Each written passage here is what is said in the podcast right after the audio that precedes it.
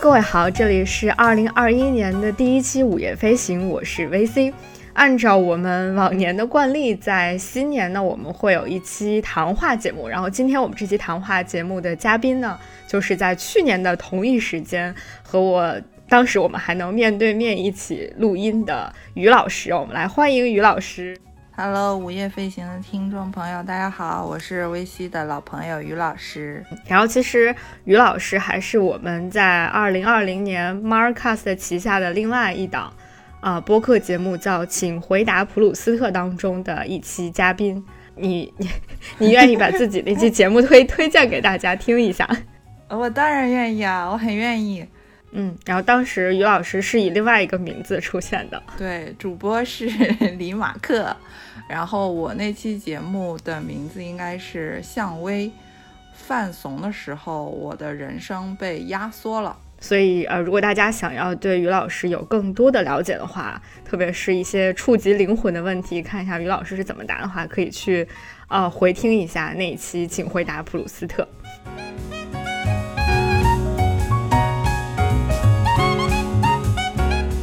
在去年的时候，我们是以一个。啊，我们彼此都非常喜欢的文艺作品是一部电视剧，然后以那个作为切入点的。那今年呢，恰好有一本书是我们都非常关注，或者说曾经的某一个时间段在我们的生活当中被频繁提起，然后也交流很多的一本书啊，就是向彪老师的《把自己作为方法》，所以我们就决定啊，把这本书作为我们这次聊天的一个开头，同时呢，也把。把自己作为方法这个主题它拿出来啊，可能它是一个非常适合在二零二零年啊，我们来回顾自己的彼此生活的时候，一个可能逃不开的一个主题吧。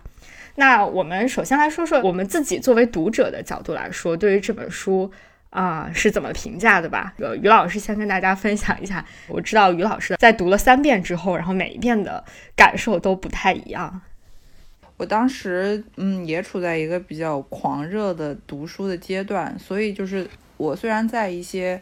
渠道里看到了这本书的讨论，但是我没有把它排在要立刻看的书的行列里面。但是当时就是因为我定期会嗯不能说定期，就是日常会跟维西聊一些现在比较好的文学作品或者说文化相关的产品，所以当时他说了这本书之后，他送给我，我就第一时间。应该是一个下午把这本书翻翻完了，然后我就跟他说：“我说我好失望啊，然后觉得 我觉得向彪老师特别的孱弱，然后嗯，好像那个意思就是说，在呃在北大的时候，他觉得北大其实相对来说学术上的底子没有打好，因为他一直都泡在浙江村里面，然后就是很非常幸运的。”因为就是有人欣赏他和浙江村这个论文项目，嗯，他又去了牛津之后，他又因为英语和就是呃文献能力比较差，一度就是在牛津也处在很边缘、很很崩溃的一个状态。然后再后来，他是说他差不多在嗯博士后在新加坡这样一个中西交汇的一个地方，他找到了自己的一个。嗯，场域就是他所谓的周围的小世界，因为这里有很多研究亚洲，或者说有很多亚洲的学者，这个给了他自己本身就是，呃，中国人再加上牛津这两个特点，在新加坡这里有了一个结合，好像他的爱人也是在新加坡这一年，就是两个人认识并且走到一起去的。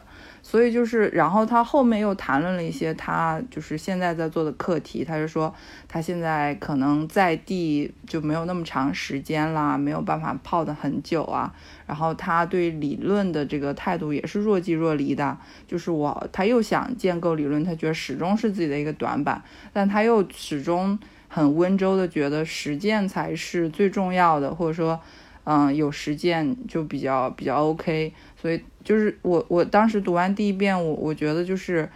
嗯，就是还有一点失望。我讲一下失望的原因，就是因为维西更早的时候，他有给我分享过一个他的关于全球流动性的一个嗯付费的知识课程。对，因为当时我正在考虑一些移民相关的问题，他讲的这个就是高速流动的时代，中国人从乡村到城市，又从中国城市到海外留学移民，我们到底想要的是什么？就是当时那个那个课，呃，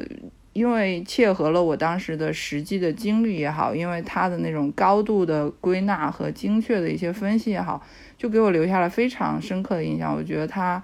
呃，就是一个非常非常顶级的一个学者。所以就是那个书里面，他就是分析了留学热从改革开放的那个时候到中间大家镀金，到后来就是为了让孩子快乐、健康等等整个的一个变化。然后他又讲了更更大范围内的全球移民的一些变化。然后他也得出了一些结论，就比如说中国的这种增长主义让大家。呃，不要，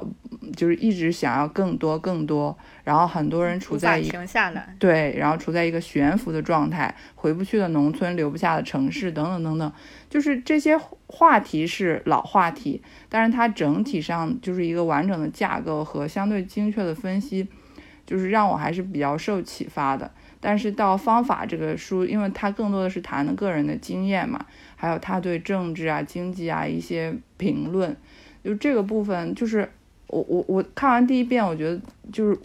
难能可贵的，就是他真的非常非常的坦诚，非常非常的坦率。但是就是他带给我我想要的那种精神上的一些鼓励啊、指引啊什么，我我第一遍是没有 get 到的。但是维西就是说他做了很多的折页和标签，然后评分 也比较高嘛。但是这个书评分当时应该是有九点几的。九点零还是九点一二，我就不清楚了，是有九点几的。然后我就想，哎，那是不是我读的太浅了？就是拿着是不是我的问题？呃，对，我的问题。然后我就又重看了一遍，那遍确实是看的比较认真，就也是做了很多疯狂的折页。然后觉得不管是小问题还是大问题，嗯，都当时留下了很深的印象。但是，但是就是我觉得可能他的观点输出还是有点密集。所以好像在读完之后，消化了之后，给我留下来的就是这个书名，就是把自己作为方法，以及他可能这种精神日常对我生活的一个指引。然后直到最近我们决定录播课之后，我再 我再看的时候，发现我又打了自己的脸，因为其实他的这个自己，并 并不是一个那么狭义上的自我啊什么的。我我这一遍的理解，他。他其实说的自己，嗯，就向彪老师的自己，其实在书里更多的体现的是“乡绅”这个词。他是说要把乡绅作为一种方法，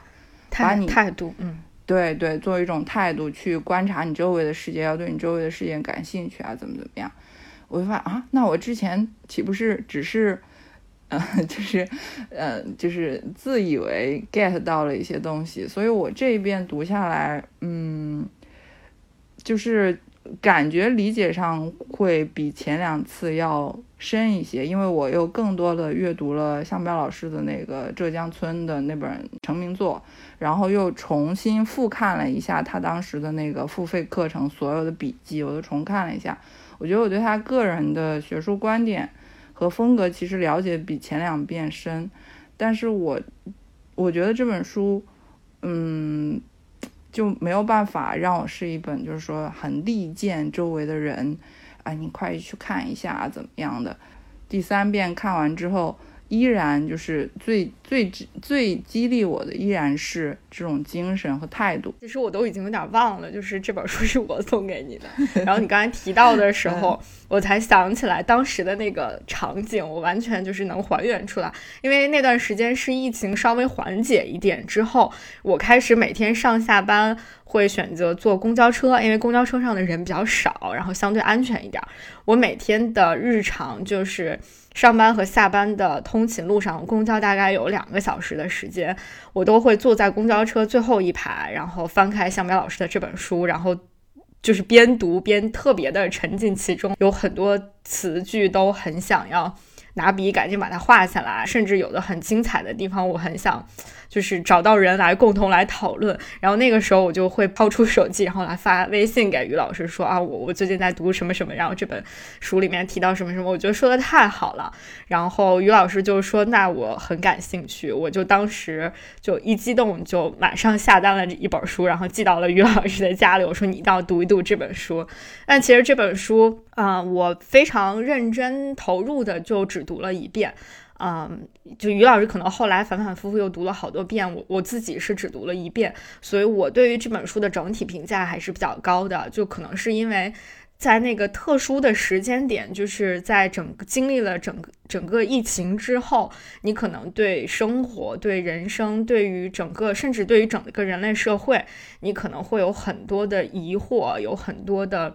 失望的情绪，或者有很多非常复杂的情绪，然后这个时候，像向彪老师这样的一个人，他站出来，呃，对于针对着一些人类普遍存在的困惑也好，对于人类的人类社会当中普遍存在的一些现象，对他的一些解读，特别是一些一点也不晦涩的、很通俗的解读，会让你有的时候会有一种啊豁然开朗的感觉。比如说，他在里面提到了很多。啊，对于呃苏联，或者是对于整个世界格局的一些，就过往世界格局的一些解读，或者是一些评论、一些分析，都会让我对于今天的一些世界格局，或者说人类社会的政治体制、政治形态，有一些新的想法和新的观察的角度。这是为什么我觉得这本书在我这儿评价还是挺高的。我可以分享一个特别细节的内容。其实最一开始最打动我的是一个特别特别小的细节，就是香苗提到说他在北大的时候，他们那个年代，呃，中国在纪录片界曾经出现了一部就是几乎震撼了所有人的一部作品，叫《和商》。然后他提到说，呃，和商在当时就是被所有人都非常的推崇。然后其实一直到我觉得一直到今天可能。大家提起《和商》这部作品，依然都是非常推崇的。但是向彪竟然觉得自己并不喜欢他，我当时就还觉得，哎，这个这个人好像有点意思，就是跟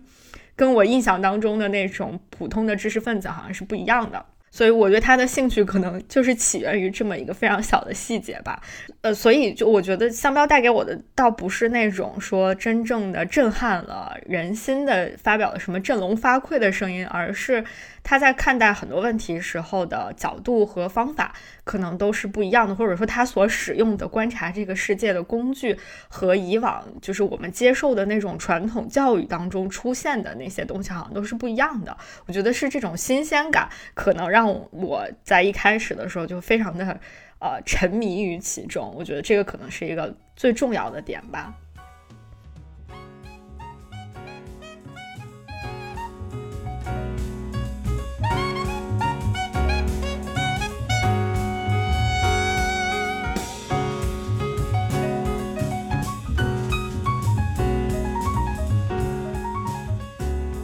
接下来，我想我们就可以详细的、具体的来聊一聊，就是呃，在二零二零年我们是怎么把自己作为方法？二零二零年我们都经历了什么？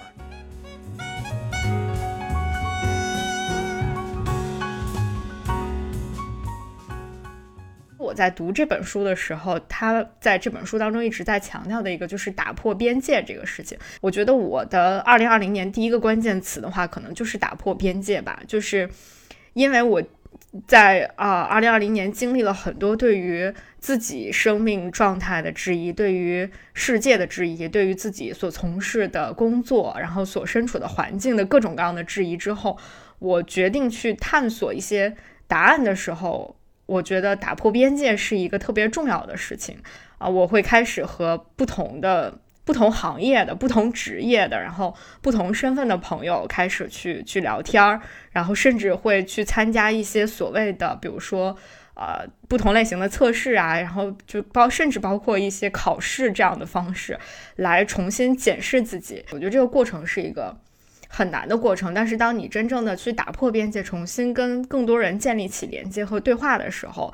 呃，那个感觉其实还是挺好的。这个当中是也包括，就是于老师远程为我提供了很多，就是这种可以去打帮我打破边界的资源，然后我能够跟更多的人去交流关于自己对于职业的困惑呀，对于生活的困惑呀，我觉得是一件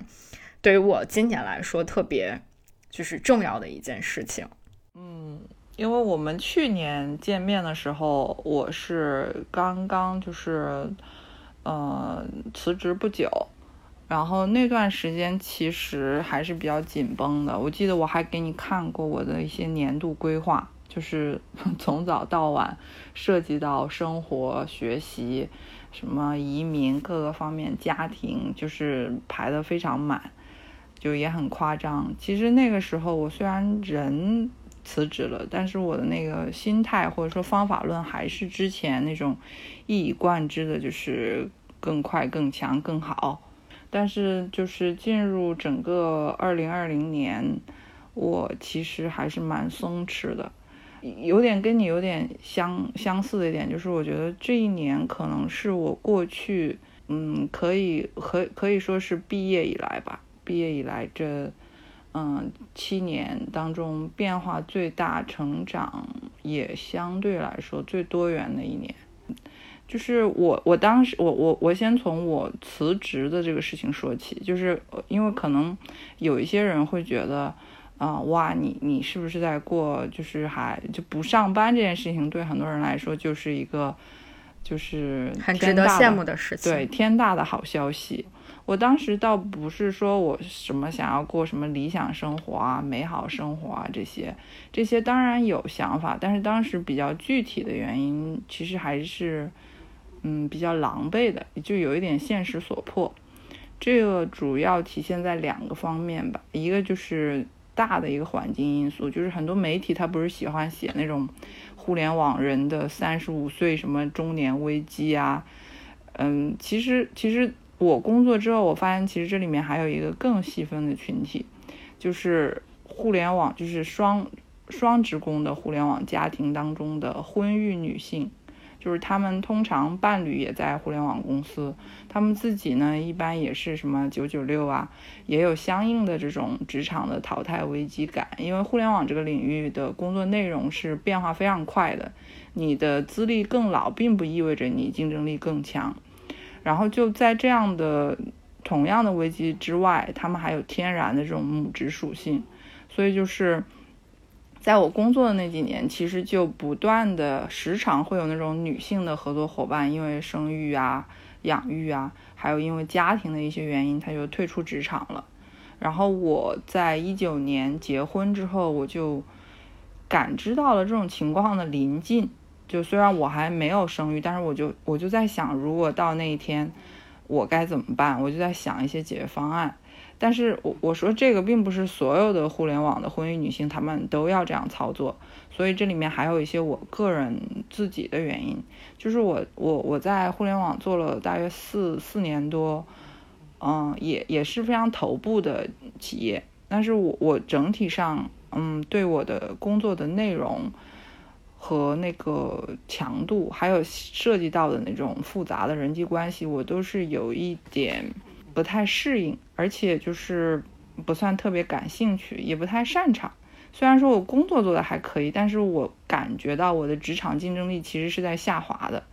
而且在这种情况下，我发现我并没有很强的意愿去改善这种情况，因为我开始质疑这一套游戏规则了。所以就是在这种这种情况下，我不得已我要去思考，我我以后到底该怎么做，我有没有别的生活方式可以选择。其实我说的这些，可能这些概念就是什么互联网啊、中年啊，还有什么婚育啊，其实都是一些大家很常见的概念。包括我就是辞职，我我我可能稍微有一点想要做一个类似于 gap year 这样的一个东西，就是我想做一些呃工作之外的一些自我探索。就是这些可能大家都不陌生，但是做做这个事情还是要你自己去做，就是你要自己去。大致的想一想，然后去想一想后果，自己能不能承担。我现在就是自洽的程度非常高，我不见得很多事情做得非常好，但是我整体上不太有太多的自我批判，也有可能是我现在就是嗯不太不太需要。我今年整个人是一种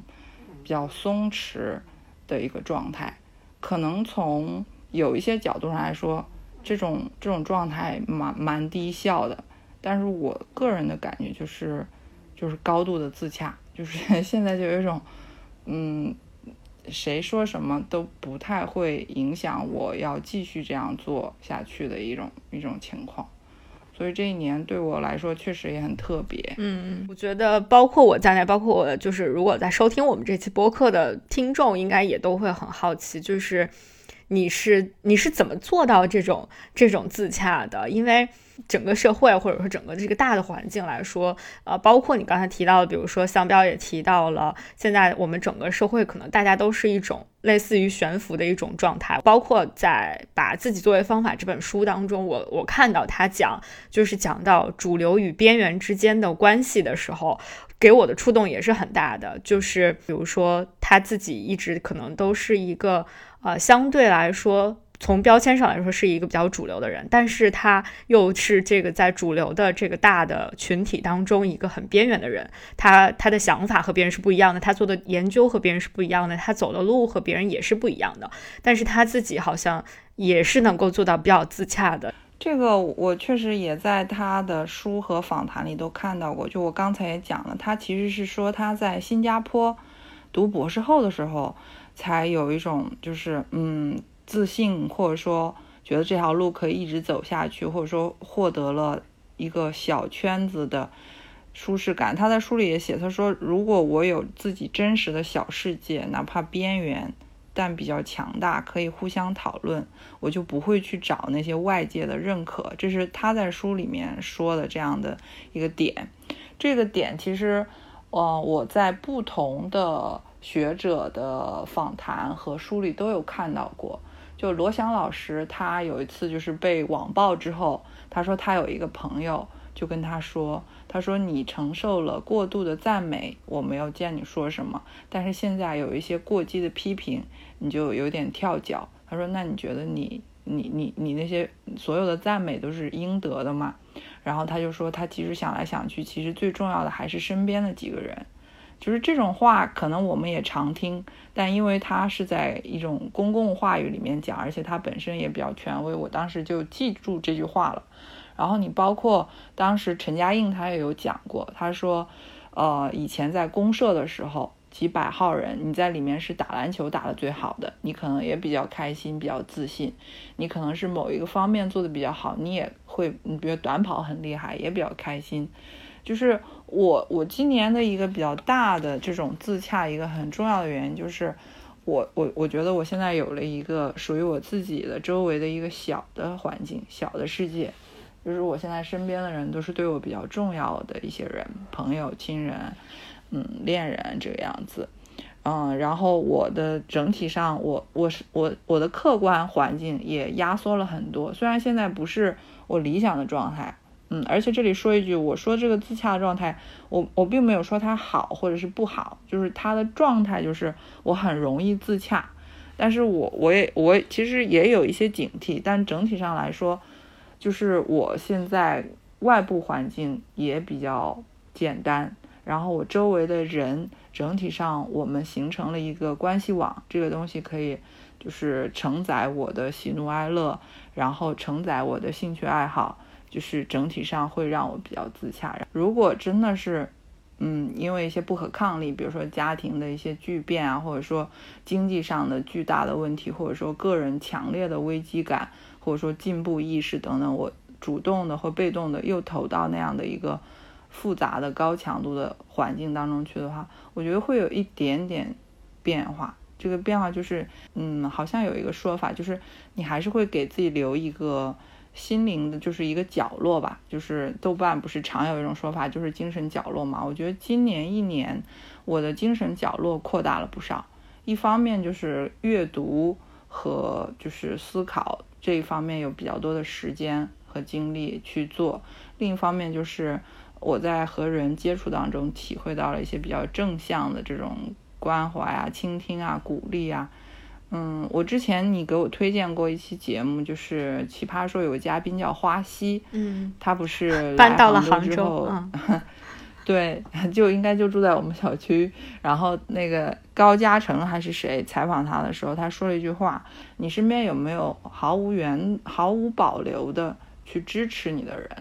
啊，他就是觉得这个东西很重要。我其实之前没有主动这样想过，但是我听到这句话之后，我想了一下，我身边确实有。然后我也问我自己说，这个东西到底重不重要？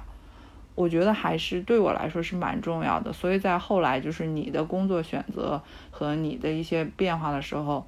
我也相对于以前我们的交往方式，我有一点点转变，就是我倾向于去以鼓励和相信支持你，对对，而不是就是比如说两个人互相吐槽一阵，然后就说啊我也没有办法，我也不知道，就是我就是还还是会就是稍微就是。暖暖一点的那种感觉，这是这一年环境带给我的，和我又散发出去的。嗯，就包括对家人和对其他朋友，包括对爱人，都有这样的一些变化。我觉得这个角落扩大之后。它总体来说是一个好事情吧，虽然未来都还是未知的。嗯，刚才你提到就是这个自洽小世界，这个我我就想起来，我当时还有摘抄过一段，呃，就是我们自己要找到一个有意义的小世界，然后这个有意义的小世界不是安乐窝，反而这个有意义的小世界会逼着你去不断的。呃，自我反思、自我突破、自我改变，但是这个过程又是比较自然的，就好像因为你在，就像你刚才提到的，在这个自洽的小世界里，你是能够感受到一些稳定的东西存在的，可能它是一些支持，它是一些你的社会支持体系带给你的一顶一种安定感等等。对，我也很认同你刚才说的，就是其实我现在，嗯，这确确实称不上安乐窝，因为我也跟你讲过，就是我这一年。也听到了一些金句，就比如说我发小，他觉得女性脱离职场再回归就会很难，然后他觉得我竟然在写小说、弄书评，他说这些事情离钱很远呐，而且他说我都不感兴趣，他就说他的意思说他是不会去看小说、不会去看书评的，他就嗯，就是就是我他他依然是我现在生活中非常重要的一个人，但是就是这些这些。观点依然是他面对我现在这种生活方式的一个主流的看法，也包括也有一些某某重要的男士和某某重要的女士都曾经跟我说，他说你要是拿出那个考研的那个劲头，你再去努力一次，考考什么公务员呐、教师啊什么这些，就是就是，其实这些就是我最初听到这些是会比较狂躁的。我就会想，嗯，我都我都已经把我的世界压缩到现在这种程度了，就是为什么还会有就是这种你觉得无法沟通、不被理解的这种状况存在？我现在回头想想，我自己怎么 就有点幼稚吧？就是我当时觉得我的那种狂躁，其实是我内心的一些映射，就是其其实现在他们还会这么说。但是我我我整体上就还是比较平和，也不太影响我继续爱他们、关心他们。就有一个很重要的原因，就是就是相相对应的，你内心的那个所谓的力量，或者说你真的有体会到爽、舒服、开心、成就感，就是这些这些东西之后，那个东西它就会嗯，它就会支持你，就就还好，嗯。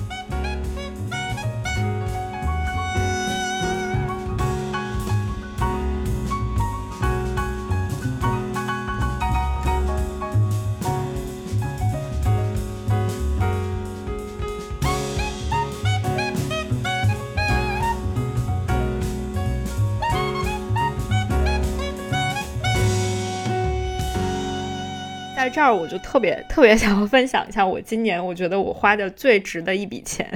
就是我去。我去报名参加了一个就是付费的情绪管理的课程，就是线上课程。这个课程其实就是其实很简单，就是每天拿出十分钟去做一个冥想练习，它会有一些指导语，你就根据这个指导语去做十分钟的冥想练习。然后你在结束今天冥想练习的时候之后，你会写一段话，可长可短，没有任何限制，你你就把它写下来记录下来就好了。然后另外呢，就是有一个叫情绪书写练习，它会。也是每天都会有一些指导语，指导你写写下你今天对于情绪的一些认识或者是一些观察。我觉得这对我来说是一个特别全新的尝试。然后在这个过程当中，我觉得就是给我最大的感受，可能就是一个非常俗套的、非常俗套的一句话，就是专注于当下。这么说出来，就大家觉得是一件很普通，甚至有点鸡汤的一句话。但其实你只有自己去做了，然后才会知道。比如说，嗯，在我印象当中，我这个所有的训练里面，就是关于专注的这一点，它的训练里面有有一个有一次的课程是。呃，我们非常专注的去吃一种零食，然后在吃的过程中，你要非常认真的去品味它，你需要观察它的长什么样，呃，然后去品味它的味道是什么样，然后你感受它，然后你要把你所有的这一些观察到的、感受到的、吃到的、品尝到的东西，都用文字把它描述下来。我觉得我很少有这样的一个机会去。去去做这样的一件事情，然后当你做完整个这件事情的时候，你就发现原来专注的去品尝一种食物，然后以至于到后来就是你专注的去吃一道菜，专注的去吃一顿饭，专注于自己的每一个感受的时候，是一件特别奇妙的事情。就这个是在过去很长很长一段时间。都没有类似的体验了。你可能吃零食的时候，你脑子里还在想别的事情；然后你在吃饭的时候，你还要看一段配饭视频。你你你走路的时候要听播客，你看视频的时候，你那边可能还要处理着回着微信呀什么各种，你就很难再有非常专注的时刻。但是通过每天的这种呃二十分钟左右的这种冥想和情绪书写练习，就让我能够重新回到一种很。平静、很专注，然后很满足的这个状态，这个这这件事情也是我后来在看那个《Soul》那个电影的过程当中，就是产生链接的那个点，就那里面不是。二十二，他的灵魂转到这个男主角身上之后，他会去感受阳光，感受树叶，感受就是呃出风口的那些东西。就其实，在我们的日常生活中，我们呃可能都有意无意的去忽略掉了这件事情。但是其实这些事情它一直都存在在那个地方，只是我们没有去发现它而已。当你发现的时候，你就会发现这些其实可能。都会带给你一些不同的感受，给你一些不同的力量。你只需要去专注于当下就好了。我觉得就是就很简单的专注当下这四个字，在呃那个之后的这整个二零二零年的最后四个月时间里，其实对我情绪上的帮助是非常非常大。就之前我是处于极度焦虑的状态的，就是我会非常的担心。啊，我我是不是五年之后我还要做我现在做的这这份工作呢？我十年之后呢？我二十年之后呢？我我难道一辈子都只做这件事情吗？这件事情真的是我喜欢？就等等等等，就是我们日常经常可能会感到焦虑的那些问题。然后，但是当我开始真正的学学会能够专注在当下，专注于此时此刻我可以做的是什么这件事情的时候，我就发现。那那些焦虑的情绪，其实都慢慢慢慢在离你比较远的地方。所以我觉得这个训练也好，或者说这个专注当下这件事情也好，啊，就是所谓的，就是从自己内心去寻找一种力量也好，是我今年真正的从就是痛彻心扉的领悟之后感受到的这个整个一年对我来说最重要的一件事情。对，其实其实你刚才说的时候，我也闪回了很很多的片段，嗯，有具体几个。第一个就是 作为贫民窟女孩，我其实自己也会就是白嫖，就是那种免费的资源。我今年也有做一些相关的冥想的尝试，包括我我我不知道有没有跟你讲过，我会去看一些就是哈佛有评分很高的积极心理学的课，幸福幸福课那个。然后就是，嗯，其实我还闪回了一些片段，就是还是我们去年那个剧，其实导演他说，就是专注于当下的危机就好了，就类似于这样的东西，其实都在我脑子里反复的闪现。但是，嗯，我觉得我我我我也我也闪现了，就是我在做这些事情的时候，旁边也会有人，就是像是你之前那种态度，说这个东西就是有点玄学啊。嗯，然后或者说就是，嗯，包括有些人说，就是说《Soul》这个电影其实它有一点中产阶级陷阱，就是就是让让你觉得现在就挺好的，不要去想别的东西啊，就觉得这个在中国它其实是不现实的，等等等等，这些这些我觉得都没有问题。但是就像我们自己说的，就是我和你都是在做冥想和做相关的练习的时候，真的有感受到平静、愉悦、开心、快乐。就这这些东西，它它是真实存在的。然后经过这样的一些信息点去强化或者说启发了你之后，就它就融入到你的日常生活当中来了，就变成了你的一个部分。就是所谓的把自己的作为方法，就是你要以自己作为一个介质，去连接自己和你周围的世界，然后去生活去思考。然后如果在这个过程中，比如说。有些人听到了这个节目，或者说我们两个又重新，或者说又强化了一下这个观点，然后我们自己也会就是产生新一轮的一些感触，然后再继续指导我们的人生，去观察世界，观察别人，去产生新的连接。嗯，你刚才在说这个的时候，就无意当中看到了，就是就是写在这个把自己作为方法这本书这个封底的，他不是选了两段话吗？就是来自小喵和吴奇的两段话，然后。就是吴奇在这个里面，他写过一个很，我觉得这个是他非常动情的一段话。他说：“不一定要遵循那么多惯例，不一定要听所谓主流的意见。”想做的事儿不一定做不成，同行的人不一定都会掉队。这个世界上还存在这样一种可能：问题可以一点一点辨析清楚，工作可以一点一点循序完成，狭窄的自我会一点一点舒展。在看似封闭的世界结构中，真正的改变就是这样发生的。他的这个感想是来自于他跟向苗老师的对话，然后包括他自己在做这本书，包括可能他日常工作的当中接触到的很多很多事情吧。我觉得就像刚才我们两个在分享的过程当中，我也就是觉得这段话和我们刚才聊的这个观点其实是特别能够 match 的，就是特别能互相印证的一件事情。对，其实这段话最开始读的时候也。嗯，特别的触动我，但我现在想不起来是我先有的这样的想法，然后感受到了共鸣，还是被这种想法所指引。但是就是也不是很重要。结论就是，我现在确实就是我觉得，呃，会有比较多的勇气去去自己思考、判断、去执行，然后对结果也没有那么多悲观或者说焦虑，就还好。就就就真的有看到细微的改变，然后一些就比较全方位的一个一个升级的那种感觉，嗯，还是有的，嗯。午夜飞行是一档关注旅行、城市文化与生活的播客节目，力求用声音呈现多彩的城市故事，由 Marcast Media 制作出品。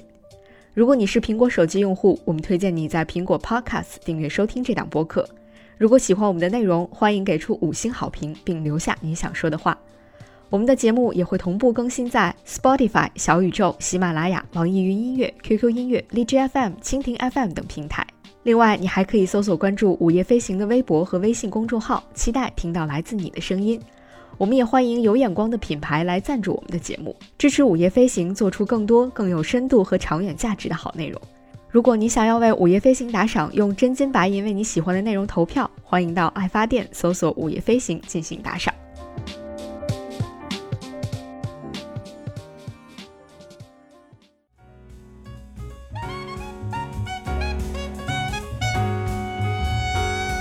我今年不是十二月份去爬山嘛，就是去看雪山。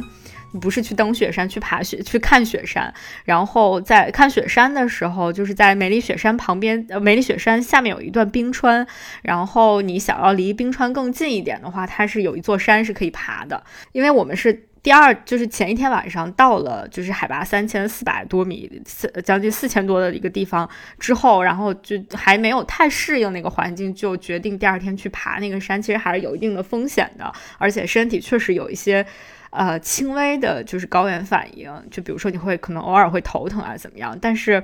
就还是决定去爬这个山。嗯，就是在爬这个山的过程当中，其实我就很明显的感受到了我自己在爬这个山过程当中一些心态的心态的改变。就是因为我是和另外一个好朋友一起爬的嘛，然后在爬的过程当中，包括我们同就是一起就是在路上碰到的其他来爬山的人，大家也都有一个。呃，就是其实也很正常的想法，大家就就会不停的在问啊，距离终点就是最高的那个地方还有多远呢？我还要走多远呢？我到底啊几点能爬完呢？就是其实我是我当然能非常理解他们的这种想法和这种做法，但是我自己当时真的就不是很 care 这件事情，就是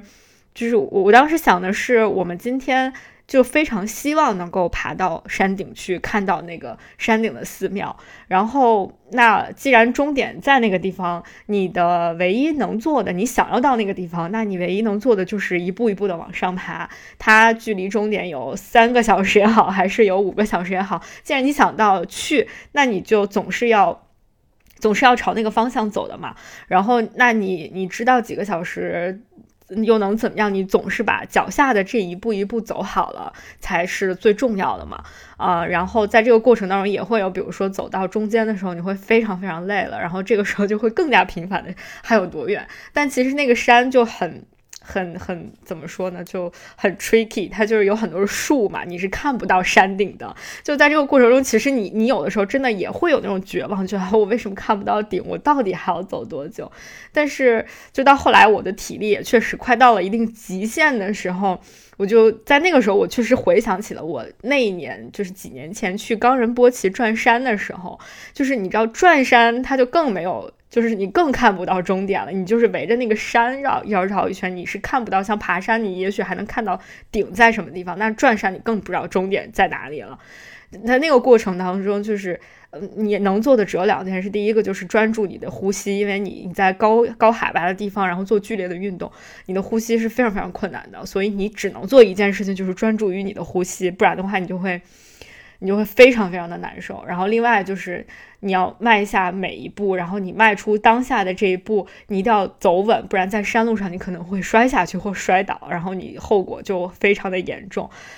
呃，但其实整个无论是去转冈仁波齐啊，还是在最后梅里这个地方，我爬到了最高的那个那个寺庙。你其实支撑你、帮你完成这个，就是两件事情，就是你专注在自己的呼吸上，其实就跟你做冥想是一样的嘛，就专注在迈出的每一步上。就是十二月我去转爬山的这个过程，就是完美的为我的整个二零二零年的心灵成长画上了一个圆满的句号。用一个实际行动来告诉你，就是你确实可能掌握了一些方式和方法来帮你去完成一些你想要完成的事情。我觉得。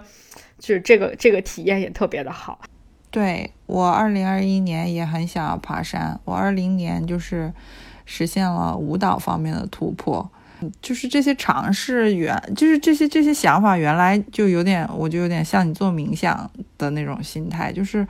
我觉得跳舞和我之间没有什么交集，然后但是又很想找一种比较舒服的方式去运动，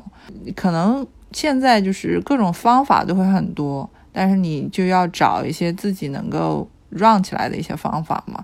反正就是，然后而且我发现就是一旦就是有了一个，呃，就是正向的一个开头，就像你说的，可能就是你现在在爬山这件事情上，你可能是相信自己能够就是处理好自己的身体和这个状况了，有可能你就愿意去有。新的登山的尝试，或者是其他的尝试，就是它背后的本质是共同连接的点，是你相信自己可以做一些自己想做的事。那对我来说也是一样，就是它表现的形式是各种各样的，但是它它带给我的一个一个触动或者说信心，就是我也想去尝试一些别的事情，因为我发现，哎，这个事情我想做，我竟然做到了，做的还挺好，那我可能就会想去尝试别的。然后就就还蛮好的，嗯，那但是我在这儿还想补充一下，就是即使你没做到，或者说你没爬到那个你理想中的那个状态，我觉得也没有关系，因为就是跟我一起爬山的那个我的好朋友，他就没爬到山顶，因为他在，其实，在别人看起来可能是一件特别可惜的事情，就是因为当时他确实身体状况就不太好，所以他停在了那个地方。他说：“你你自己上去吧。”我就自己上去了。当时我们两个都不知道距离山顶还有多远，然后。就是当我上去之后，我发现其实就差一个转弯，大概就只差五百米左右吧。就把这个故事讲给我觉得任何一个人听，大家都会觉得说太可惜了，就差五百米。但是我觉得无论是我还是我的那个好朋友他本人都没有觉得这是一件特别遗憾的事情，就是因为最重要的，就是因为对，就是在做这个过程当中，你你最重要的就是你在这个。过程中经历了什么？然后你你看到了什么？可能你确实没看到山顶的那那个寺庙有多好看，那个就是雪山有多好看。可是，在这个过程中，你同样也看到了属于你自己的那些很很美好的风景，或者说给你触动最深的。可能他就非常喜欢在整个路途过程当中的那种很安静的感觉，以至于某一个地方可以安静到你是可以听到风吹动那个经幡的声音的。就这些东西，其实。反而是他印象当中给他留下印象最深的，所以就是如果没实现，我觉得也没关系，就成不成功啊，有没有做到啊什么的，就其实也不需要特别的在意那些事情。其实那些也都是别人给你下的定义，其实对于你自己来说，你是可以有一种自己的定义的方式的，就所谓构建自己自洽的小世界。对你这个说起来，我我还想到了一个小事，就是。我们十一月份见面的时候，我当时跟你说，我说我现在的状态就是有一只脚在地上，另外一只脚在半空，就是我我我我觉得我没有办法两只脚都在地上，也没有办法两只脚都在天上。然后我跟你说完之后，就是那确实是我当时的状态。但我跟你说完之后，我就在想，这个动作听起来有点不稳定啊。但是但是后来我就很无意之间，我就看到一些视频，就有几只大鹅。还有鸭子，然后他们睡觉的时候呢，是单脚着地的，你知道吗？嗯，然后可能丹顶鹤还是什么？对对对，就类似，然后他们都是那样的。嗯，然后我看到之后，我就迅速自洽了。我觉得，嗯，我就是这样。你看，自然界也有很多这种大鹅、鸭子，它们也是这样单脚着地的。就是听起来就是有点无厘头，但是就是它确实 就是让我就是。我就彻底放下了这个事情，不会再去质疑说啊，为什么是现在这种状态，反复去思考，然后去分析啊，去解决啊，就就翻过去了，然后就日复一日的去过当天的生活，去想当天的事情。就刚才你你提到就是我们十一月份见面的那个事情嘛。那次是我去上海参加那个，就是小宇宙他们办的那个 Podfest 的那个活动，然后就正好有机会可以可以跟于老师呃线下见一次面，我觉得是一件很难得的事情。包括其实那一次见面对于我来说是一件特别重要的事情啊，这个可能也就恰好印证到我们就是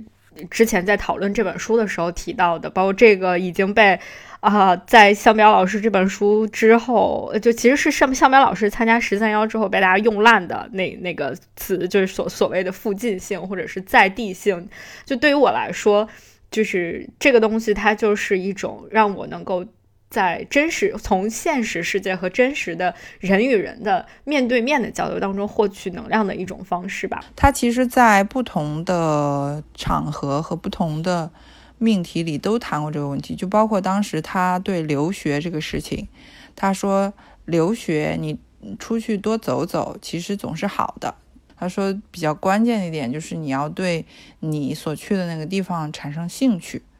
这个当时我也做了一个训练，就是他说你一定要对你生活的小世界发生兴趣，有意识的用自己的语言把自己的生活讲述出来，做一个独立的叙述，也不用分析，就是叙述。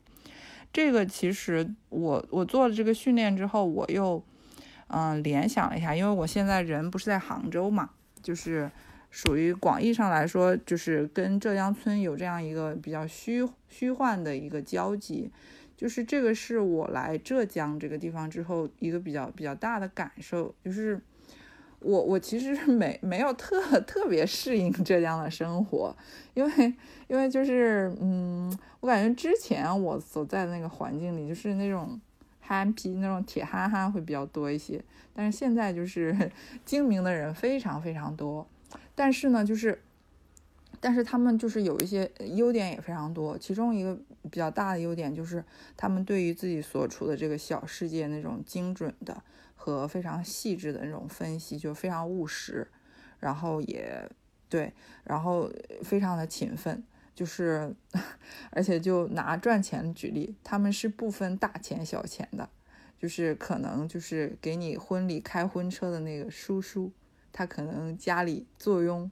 几千万的这个身价，或者说几十几套房产，但他依然会凌晨四五点钟来 来开着车来参与这个事情，赚个几百块钱。然后有可能就是你的同事会在上班时间打开一些租车的 APP，把自己的车租出去，然后等等等等这种行为。但其实他们也都很有钱，等等等，就是就是他们这种务实和这种对周围周围的关注。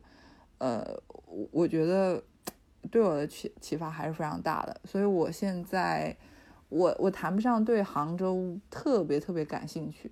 但我会更多的去沉浸在就是我现在本身的这个生活里，而其实我在杭州要待多久，待到什么时候，其实也不是很确定，但是我现在就是对于比如说现在在这边相处的朋友和在这边的生活经验。都相对更投入一些，而且我很很惊喜的发现，就是他这一次迁移反而让我就是更有兴趣去别的地方看一看，就是也比较扣题，就是像苗老师说的，你要一定要对那个地方发生兴趣。比如说我今年去潮汕玩了一次，就是因为我当时看了一些纪录片之后，我对两广地区那种相对于江浙沪和华北平原更不一样的文化，我产生了一些好奇心。我觉得，就无论以后我在哪里定居，或者去哪里旅游，或者是游学，或者说那种旅居，我我现在对于很多地方发生了这种浓厚的兴趣。这个和之前的那个相对麻木的状态，只关注自己的工作、自己的合作伙伴，呃的那个状态还是不太一样的。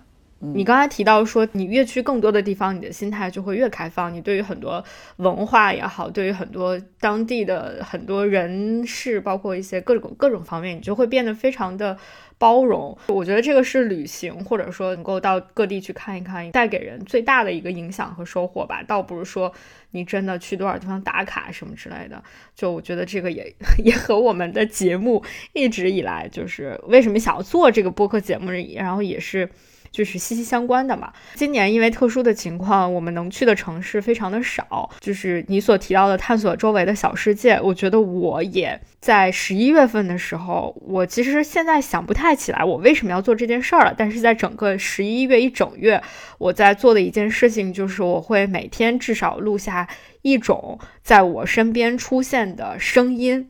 就是，呃，这是我在整个十一月从一号一直到三十一号都坚持做的一件事情。做这一件事情，会帮助我重新打开我和我周围的这个世界的连接的一个接口。就是我因为想要去录下一些声音，所以我会更加注注意周围发生的就出现的各种各样的声音，哪怕是那些很细小的一些声音，很难引起大家关注的声音。比如说，就最近可能整个北京。特别是朝阳区的那个电信诈骗特别的多，所以我们小区门口就是每天会循环用那种大喇叭播放带有浓郁的北京就是京腔的那个就是民警叔叔的声音。网络诈骗案件高发，公安部专门组织研发了全民反诈 APP，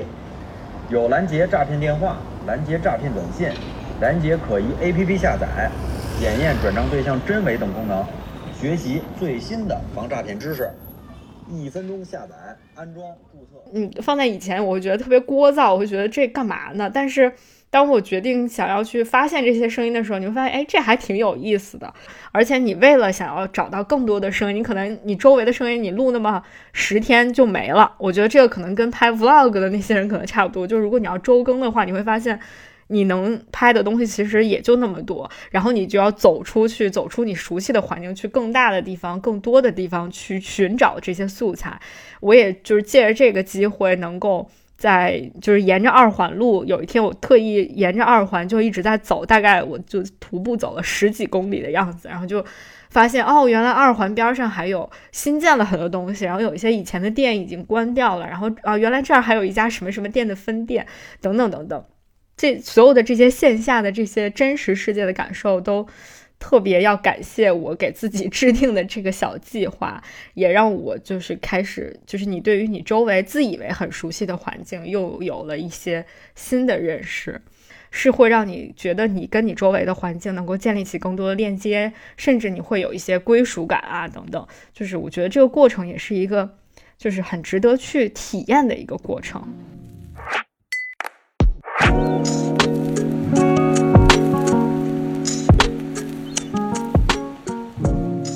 我们现在可以进入到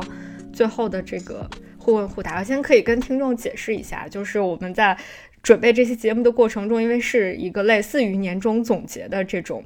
二零二零年的生活，虽然经常交流，但是有一些问题可能也没有正式的提出来过。然后我就对他问了几个问题，然后他也给我列了几个问题，然后在最后的这个环节，我们就把这些问题来问给对方，然后由对方来给出一些回答。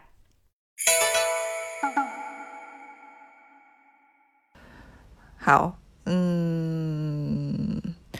你想过的关于自己的最遥远的未来是什么时候，在做什么？嗯，这个问题就直接问到了终极问题。然后我的我的答案也是一个终极答案，嗯，就是我我我想过自己最遥远的未来，就是我生命的终点，就是我我想过最遥远的未来就是死亡这件事儿。所以那个时候在做什么，应该就什么都没做了，就是可能。静静的，呃，存在以某种形式存在在这个世界上，它可能是一粒沙子，也可能是什么某种物质之类的。然后就是有点出乎意料。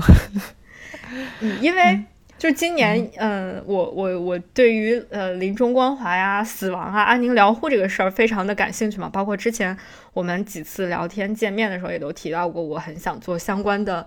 呃，工作也很想做相关的一些播客啊，等等，所以今年就会接触了很多跟比如说生死教育啊相关的一些人、一些活动，嗯，然后我觉得就是我我在这个活动的过程当中，确实也想了很多很多这样的问题。然后我当你看当我看到你问的这个问题的时候，我就那我想的最遥远的未来就是我生命的终结终结。然后，然后我我。之前还在一个活动上分享过，就是他们那个活动当中有一个问题问到说，呃，如果你死后，呃，你会怎么处理你的骨灰的问题？我是真诚的表达了我的 想法，这个想法我之前也跟我的另外一个同事交流过，我说我希望我的骨灰可以就是以一种。就是互帮互助的方式，把我的骨灰分成若干份儿，然后能够寄到世界各地去，然后把我的骨灰撒在 世界各地的某一棵树的，就是旁边就可以了。因为我希望我可以存在在世界的很多个不一样的角落。哇！还有一个问题就是说，如果你需要有一个墓墓碑的话，你会在你的墓志铭上写什么？这个问题难困惑了我很久，也不是困惑，就是我想了很久，然后在。在回去的公交车上，我想到了这个问题的答案，我可能就会写，呃，谢谢这个世界吧。我就觉得还是，就是呃，无论我在这儿经历了什么，我都还是挺感谢他的。至少他让整个的这个生命变得很很充实、很丰盈，我觉得就可以了。所以，我我觉得至于说在从此刻，然后到最遥远的未来，就到死亡之间，我在做什么，好像都。不是特别的重要，可能如果要形容一种状态的话，就是一种，啊，随机应变，然后投入的去过好每一天的状态吧。我觉得就是这样。嗯，还挺意外的。嗯，你会想的是什么？做播客？不是垂垂老矣的时候，然后 做播客。因为就是其实问这个问题背后的一个动机，还是想要由那个向往来反推，如何去实现嘛？就是从现在去做什么才能让那个事情去实现？我会觉得，因为有太多的事情，其实你你没法去把握，然后反而就是变成了一种就是来什么我就接什么那种状态。好，那我来问你一个问题。其实刚才你有大概提到，但是我觉得希望你能够正式的来回答一下，就是你你觉得有所自己有所谓的理想生活吗？如果有的话，你觉得自己正在向那个方向靠近吗？嗯，我我一直是有有一个理想生活的，就是所谓的田园梦，就是。因为我小的时候，我住的地方前面就是家家户户都有自己的那个菜地嘛。我我住的那个房间，望过望出去就是葡萄架啊、栀子花，还有各种瓜果蔬菜啊。邻居家也是这个样子。然后就是这种这种农村的田园生活，持续的时间比较长，应该一直是到我离开家十八岁之前，我我离这些东西都非常近。但是我我我现在是又产生了新一轮的变化，就是我在就是求学和工作的过程中，与更多的人产生了连接。就是从贪心的角度上来说，我希望这些人和我想要的这种自然，就是或者说环境因素都能够出现在我的生活里。但是如果你让我二取一的话，我有可能还是会倾向于人，就是。比较希望和这些人能够在一起生活，然后去在尽可能的生活环境里去打造舒适的生活环境。但是如果这个从悲观一点的角度来看，如果这个前提不存在，就是可能人就是还是会有很孤独、孤单的一面，就是你可能还是要你要自己去承受一些一些东西，比如说因为求学跟嗯嗯至亲的这种逐渐距离的拉远。然后，因为生活理念的差异和一些朋友的，就是疏远，然后还有，甚至说可能你跟你的爱人都不一定有相似的理念，等等等等。如果就是我的生活中出现了这些情况的话，就是田园的生活，再加上相对，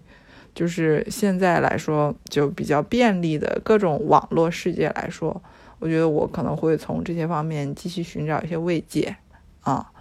所以，我你说我现在有没有在靠近我的理想生活？有的时候我觉得，嗯，有一点在背道而驰。但是，因为我跟我是一个社会的产物嘛，所以我现在更多的是跟我的社会关系在一起。然后，自然或者说田园，它更多的是我的一种梦想慰藉。嗯。所以，于老师前两天在微信上问我，愿不愿意以后和他 在一个离城市相对较近的田园，然后隐居生活。对我可能，嗯，春节之后我要去山里呃体验一段时间，因为我关注了一些 UP 主，有一些离我还比较近，我就勾搭上了。然后，然后，然后我就说，可不可以就是去。呃，住一住，体验一下。人家说欢迎啊，怎么怎么样，就还挺兴奋的。因为如果去过了之后发现灰头土脸，那你可能就及时收网了。但是如果也挺好，那那也不错啊。因为去年我们录节目是因为进入了人生的下一个阶段，就是三字头的嘛，三十岁了。那现在你在三十岁。就是三十加的这个年头里过了第一年，这个跟你之前预想的有什么不同吗？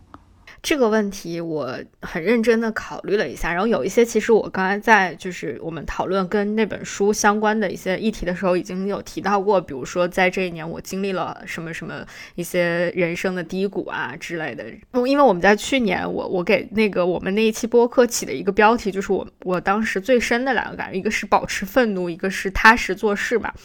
然后我觉得今年。呃，整个三十岁，我觉得我对这两件事这这两点都有一点点推翻吧，或者说就是有一点点批判性的再去重新看待这两件事情。第一个就是所谓的保持愤怒，嗯，所谓的保持愤怒，放在今天来说，我可能会更强调的是另一面，就是我可能更多的会说要学会去去宽容。就这个听起来也是一件很鸡汤的话，但是其实我想说的是，怎么样才能够做到学会去宽容，是一个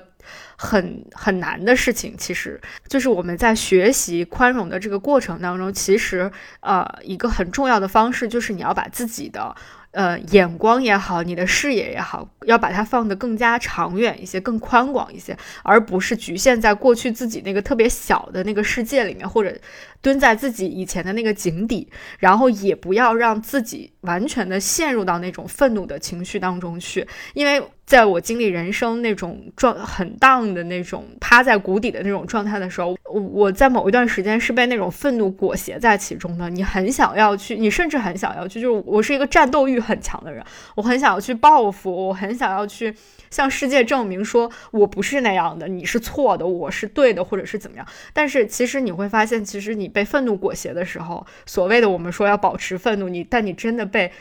熊熊燃烧的愤怒裹挟的时候，你是什么事情都做不了，而且你整个人是很孱弱的那种状态嘛。所以那个时候你就要跳出来，然后就是以以第三者的视角，你去看一看自己，你去认真的去去分析一下，我为什么会有这样的一些愤怒，到底让我愤怒的是什么？真的是来自外界的东西吗？可能有的时候你会发现，也不是那些东西。当你看到了更高处的那些风景的时候，你就会发现。你曾经那些特别愤愤不平，或者你死都想不明白的那些事儿，好像你就已经没有那么重要了，也并不值得你去耗费那么多的心力去跟他要要争一个你高我低，我高你低的，就其实也没有什么必要了。嗯，更多的时候不要被这种。愤怒去裹挟，然后让自己能够跳出你自己的那个井，然后你会发现，你的你井口看到那个天只是很小的一个天，外面有更大更大的天。然后你明白了这些之后，你就会发现，啊，其实那一切都没没有什么。然后你可能在。你也可能也就放下了很多东西，呃，至少以我目前的这种修行和我的这个修养来说，我如果选择宽容一个人的话，我其实也不是说我原谅了他，或者说我我很同情他，或者我愿意去，就还没有到那那么高的境界吧。我只是觉得，呃，那是他的世界，跟我没有关系了。然后另外一个就是对他是做事的这个的一个。反思，我觉得这个就不用过多展开。其实，我觉得我我主要想讲的是，踏实做事儿是没错，但是一定要记得要抬头去看一看路，看一看方向。而且，你其实更要看的是自己，就是方向。可能有很多人愿意站出来来告诉你啊，你应该走这个，你应该走那个，或者是怎么样。但其实你要你要去看自己，就是。嗯，我现在特别相信的一件事情就是，你在做这件事情的时候，你自己是不是激动的，是不是兴奋的，你是不是有那种就是血脉喷张的那种感觉的？如果有，那这件事情你一定要去做；如果没有，也许这件事情并不是你真正热爱想去做的事情。但是如果你暂时还没找到那些事情，那也没关系，你可以继续去找，就像你刚才说的，可以不断的去探索。但是就是即便你没有做到。你没有做到自己啊非常热爱的事情，也至少让自己不要去做那些自己非常讨厌的事情，我觉得就可以了。这个就是我对于我的三十岁开头的那个两句话的一种批判性 反思的感受吧。就是我们去年聊这个播客的时候，嗯，当时你。可能刚开始现在的这种生活方式，我觉得那个时候可能我们都没有在节目里面具体的有谈到你的生活方式是哪一种。就如果现在让你来就是跟大家介绍一下你目前的生活方式或者生活状态的话，你会怎么去介绍？然后在这一年当中，你你自己的这个对于未来的构想上有什么变化吗？或者说对于未来有什么样的构想？进入到今年，就是。我给自己的一个定位就是，我我我之前说的那些尝试，我都差不多都做了。就比如说移民这件事情，我在春节期间去加拿大住了一个半月左右的时间，嗯，去跟当地的，比如说有在那边创业的，有在那边就是做就是陪读妈妈的，然后还有在那边留学的。就是各种跟自己类似或者不相关的群体做了一些就是交流和调研，就是去判断它到底适不适合我等等等等。然后包括我说的那个其他的尝试的方向，嗯，都有一些小尝试，然后有一些浅尝辄止了，有一些呢就是还想之后再继续去发展。然后在这个整个过程中，有一次比较比较有趣的聊天，就是我跟几个人吃饭，有一个人他说他要资助我去哈哈尔滨学卤煮。我以我以为是资助你去哈佛。他说他有钱没有时间，我有时间。他他说他想让我学卤煮，然后我就当时我也很震惊，他就突然态度非常真诚，也整个人就是嗯很严肃。他说啊，在一个饭桌上突然聊自己的理想，是不是特别蠢？然后他 他他就说，他说做厨师，尤其是做那种民间小吃，真的是他的理想。他说：“但是现实生活就是他他他要去养家糊口啊，怎么怎么怎么样。”然后我我就跟我就另外有一次跟一个朋友聊，我说我这几天我说前几天我好像伤害了一个非常有理想的青年，就是我好像嘲笑了人家的理想，我感到很自责。然后就聊起来，他就说：“他说那那你有这样的一个东西吗？”我说：“有啊。”我说：“我从小就各种老师说我写东西写的特别好。”但是就是嗯，态度什么不端正啊，怎么怎么样？然后我说我大学我就想读中文系，但是家里人就说这怎么找工作？然后就让我去读新闻，觉得新闻既跟这个文学相关，是吧？又又又又可能又跟现现对现实相关。我说如果我现在 去写东西写的特别差。我说我可能整个人就垮了，然后，然后跟他说完之后，我就奇怪的拿起了笔，就开始写，然后就就是我我就在楼下转圈，我就在构思我想写的故事，因为我说了，我现在整体的价值观和方法论就是要去试，就是要去做，所以我我就我就写了一些故事，我也给看了一些，我记得当时你还有鼓励我说跟谁谁谁风格挺像啊，不拉不拉。然后就是大约真的是写了一两个月之后，就进入了平静，就是就是 我枯燥而短暂的人生的故事已经被我挖挖穿了，就这些了。我个人，然后然后我读的这些大师的作品和我之间的差距又是如此之大，我就我就觉得嗯，哎，我就觉得还还是挺难的嘛。然后这个时候你身边还会有一些。奇怪的言论说，嗯，这比如说你今年能出书吗？我在哪里能看到 看到你的作品？能怎么怎么样的？你就觉得 what 今年就要出来吗？然后就就就是整个人的这种所谓的曾经最高级的一个最终极的一个理想，就是在现实面前就经受了一轮就是狂风暴雨的这种打击。但是就是我在这个过程中发现，就是。其实他有点打不灭的那种感觉，就是别人怎么说，你自己怎么说，等你有一天又坐在这儿写的时候，就还是很开心，还就是就就，然后然后所以就是，但是我我意识到靠这个事情去去做一个变现，确实不会太容易嗯，就是然后然后我整个人。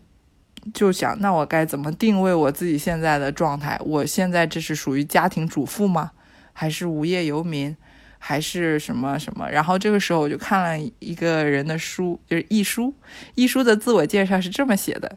家庭主妇兼作家。啊，我当时就 有点灵机一动，你知道吗？然后还有一些人，就是他会写是什么无业游民兼自媒体作者，就类似于这样的这样的一些标签。我就反正我就觉得，嗯，我先恬不知耻的把作家这个名头先要上，就是我就给这样自己定位了，就是我在写小说，我在写我想写的东西，但是它有一个可能需要有一个嗯大量的输入和系统的培训等等等等，就是给了自己这样一个更长的时间规划去做这个事情，或者说，我甚至觉得这个事情都不需要时间去规划，它就是成了我的一个伴随性的行为。所以你是创作者兼家庭主妇，还是家庭主妇兼创作者呢？你会怎么定义自己？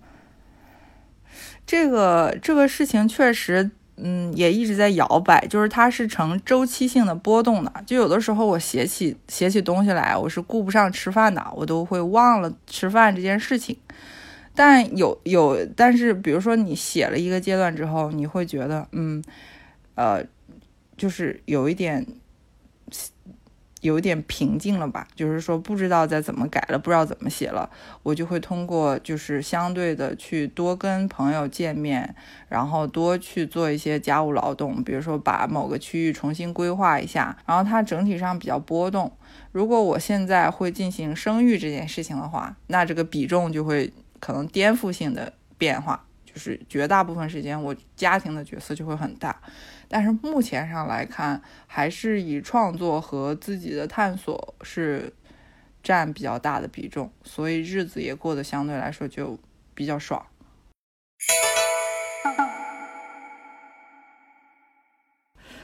在过去一年，你你对时间这个概念最有感触的是哪一个时刻，或者是哪些时刻？然后你说说那个感受是什么样的？嗯。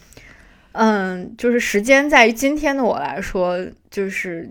特别唯心的一个存在。就是我觉得时间是一个是一一种主观感受，它可以是任何东西，它可以是就刚才我说的，它照在你身上的，照在你呃手上的，照在房间里的阳光留下的那些痕迹，然后也可以是你对于一个人、一件事情、一首歌。任何一个事物的熟悉的程度，然后我觉得它也可以是你和你自己之间的那个距离，就是时间是一个特别主观的感受。我觉得对于时间的理解，就是有一个导演对我的影响是特别大的，就是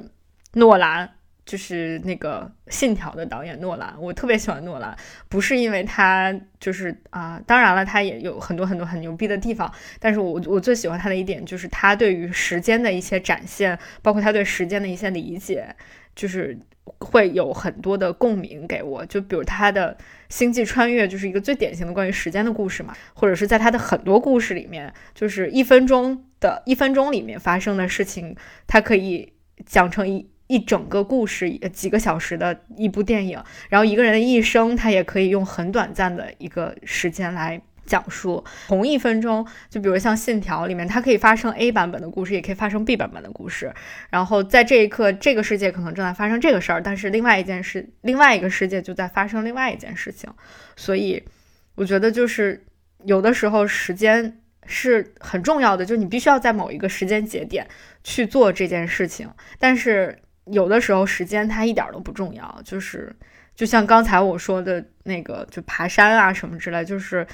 你你那个过程，那个那个时间点你在做什么，其实一点都不重要。重要的是你在做这件事儿本身很重要，以及这个做这件事儿的过程很重要。呃，你在这个事情过程中得到的那些东西是是很重要的事情。所以，如果说我对时间，就是感受，比如说，呃，站在这个即将要迈过三十岁，整个这个度过三十岁的这个时间节点，我对时间是没有任何感知的。我不觉得三十岁对我来说有什么特别的意义。我曾经以为它可能会很重要，但现在我想就觉得三十岁其实也没有什么太太太特别的地方。然后即将三十一岁，好像对我来说也没有什么意义，因为。嗯，我关注的是我想要在明年做什么事情。明年，明年我想做播客，我想做声音纪录片。那明年我是三十一岁，我也可以做；明年我是五十一岁，我还是要做这样的事情。就我觉得没有什么差别。对，就是完全投入进去吧，我觉得还是挺好的。就某类似于做事情的时候那种心流状态。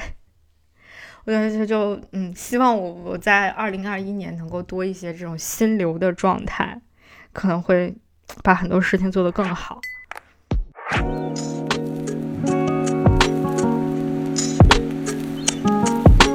OK，我觉得就是我们聊了很多很多，就做结尾的时候，我觉得就用就是跟吴奇并排的这个另外一段来自向彪老师的封底文字来结束吧，我觉得很合适。就是就是我们聊了这么长时间，就是来聊自己的个人经验。其实也不是说我们自己的个人经验有多么的重要，我们的这些絮絮叨叨的这些东西到底有多么的重要，而是就是就是像夏苗老师说的，个人经验本身并不是那么重要，把个人经验问题化是一种很重要的方法。就包括我们，其实我们在刚才分享自己个人经验的时候，也在不断的去反思、去提问，然后包括我们给彼此。最后的那个提问环节，我觉得也都是这样的，就是我们会提出很多的问题，把我们的这些个人问题、个人经验问题化之后，我们会在这个过程当中去去思索。其实我们关心的不不只是我们，当然关心自己，同时我们也也同样关心世界嘛。就是像像白老师说的，我们关心的是世界，就是现在关键的是我们从哪里开始去了解这个世界，同时也更好的了解自己，把自己。呃，个人经历问题化就是一个了解世界的具体的开始。嗯，我还有最后一句话，其实我我我个人感觉，嗯，我对这个书的刚才你说的这段话的白话的理解，就是要问 why，是对自己和自己的经历要问一个 why，就是这个是我我我个人感触比较深的一点。问问自己为什么，然后再下一步就是 how 怎么去解决，就这个过程会启迪自己，连接世界。好，那我们今天就节目就先暂时聊到这儿，然后我们下期节目再见吧。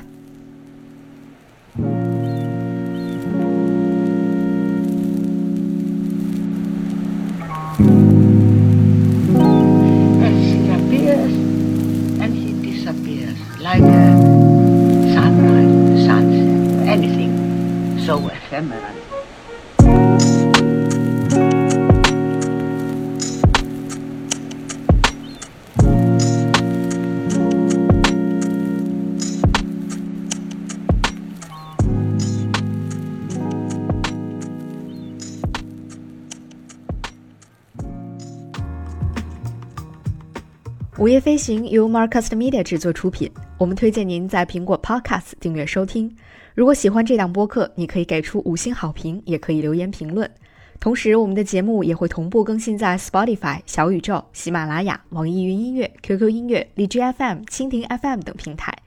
另外，你也可以搜索《午夜飞行》的微博和微信公众号，期待你的关注和反馈。我们也欢迎有意向的品牌来赞助支持这档播客节目，合作联系可发送邮件至 hello at markusmedia.com。